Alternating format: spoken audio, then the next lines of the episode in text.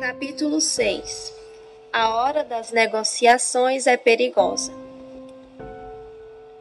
Ultimamente, nas minhas vizinhanças em Bucidã, um destacamento inimigo que ocupava a cidade foi forçado a retirar-se. Clamavam os soldados e outros de seu partido que haviam sido traídos porque os tinham surpreendido e vencido durante as negociações e antes que um acordo se assinasse. Tais recriminações se compreenderiam em outros tempos, mas, como disse no capítulo precedente, nossos processos atuais são diversos e é de se desconfiar de todos enquanto a assinatura definitiva não é aposta no tratado. E nem assim se imaginará tudo terminado. E sempre foi perigoso confiar que um exército vencedor saiba cumprir a palavra dada e deixe de entrar de imediato na cidade que obteve condições vantajosas para render-se.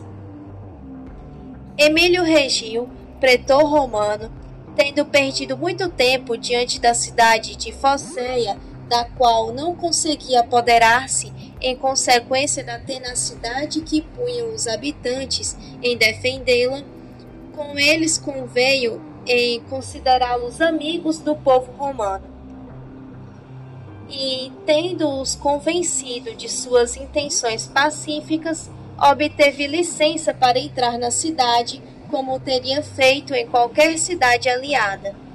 Mas logo que ali se encontrou com seu exército, de que se fizera acompanhar na maior solenidade, não mais pôde conter os seus, embora o tentasse, os quais saquearam tudo sob as suas vistas levados pelo espírito de vingança e o amor à pilhagem que sobrepujam o respeito à autoridade e à disciplina militar.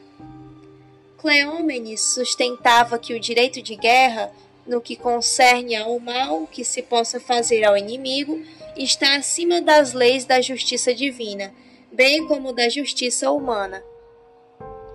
Tendo concluído uma trégua de sete dias, com os argenos, já na terceira noite os atacava durante o sono e os batia, alegando que na trégua não se mencionavam as noites. Mas os deuses o puniram por sua má fé. Estando ele em negociações e já tendo os defensores abrandado a vigilância, foi a cidade de Casilino conquistada de surpresa. E isso nos tempos em que Roma possuía o exército mais disciplinado, com chefes imbuídos do sentido da justiça.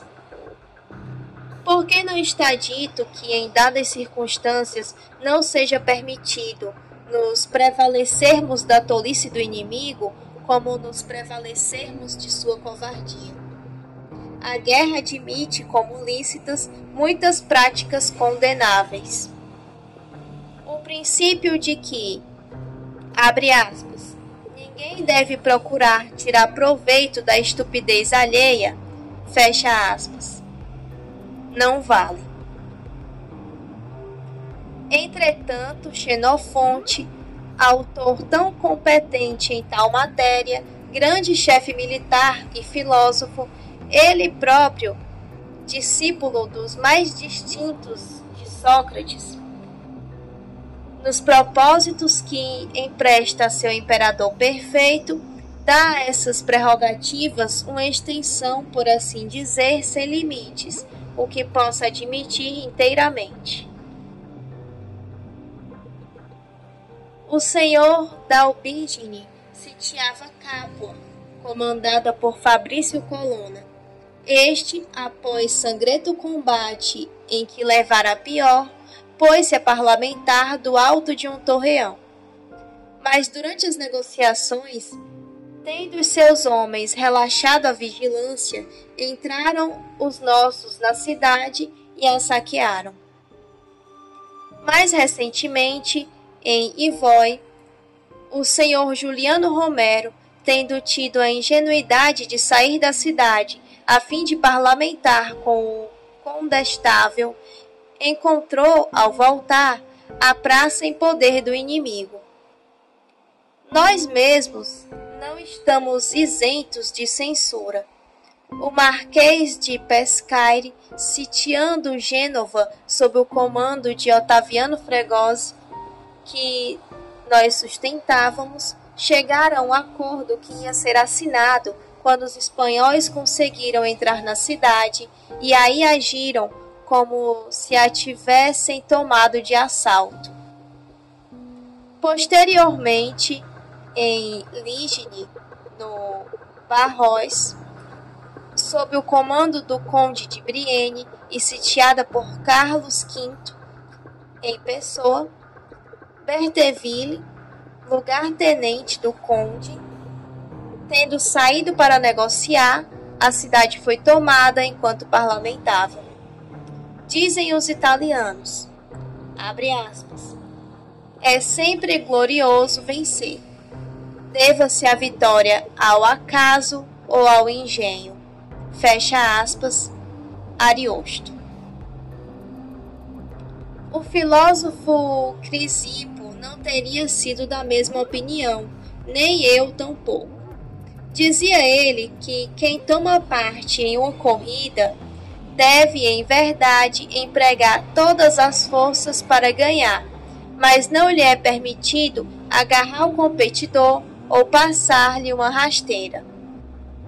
E Alexandre o Grande agiu de maneira mais generosa ainda quando respondeu a Poliperconte, que o instava a valer-se da escuridão da noite para atacar Dario. Abre aspas. Não me parece digno roubar vitórias. Fecha aspas. Abre aspas. Prefiro queixar-me da sorte a envergonhar-me da vitória. Fecha aspas. Quinto Cúrcio. Abre aspas. Recusa-se a golpear Orode, lançar-lhe um dardo que fira por trás. Corre a ele e é de frente, homem a homem, que o ataca. Quer vencer, mas não pela surpresa, e sim e unicamente pela força das armas. Fecha aspas. Virgílio.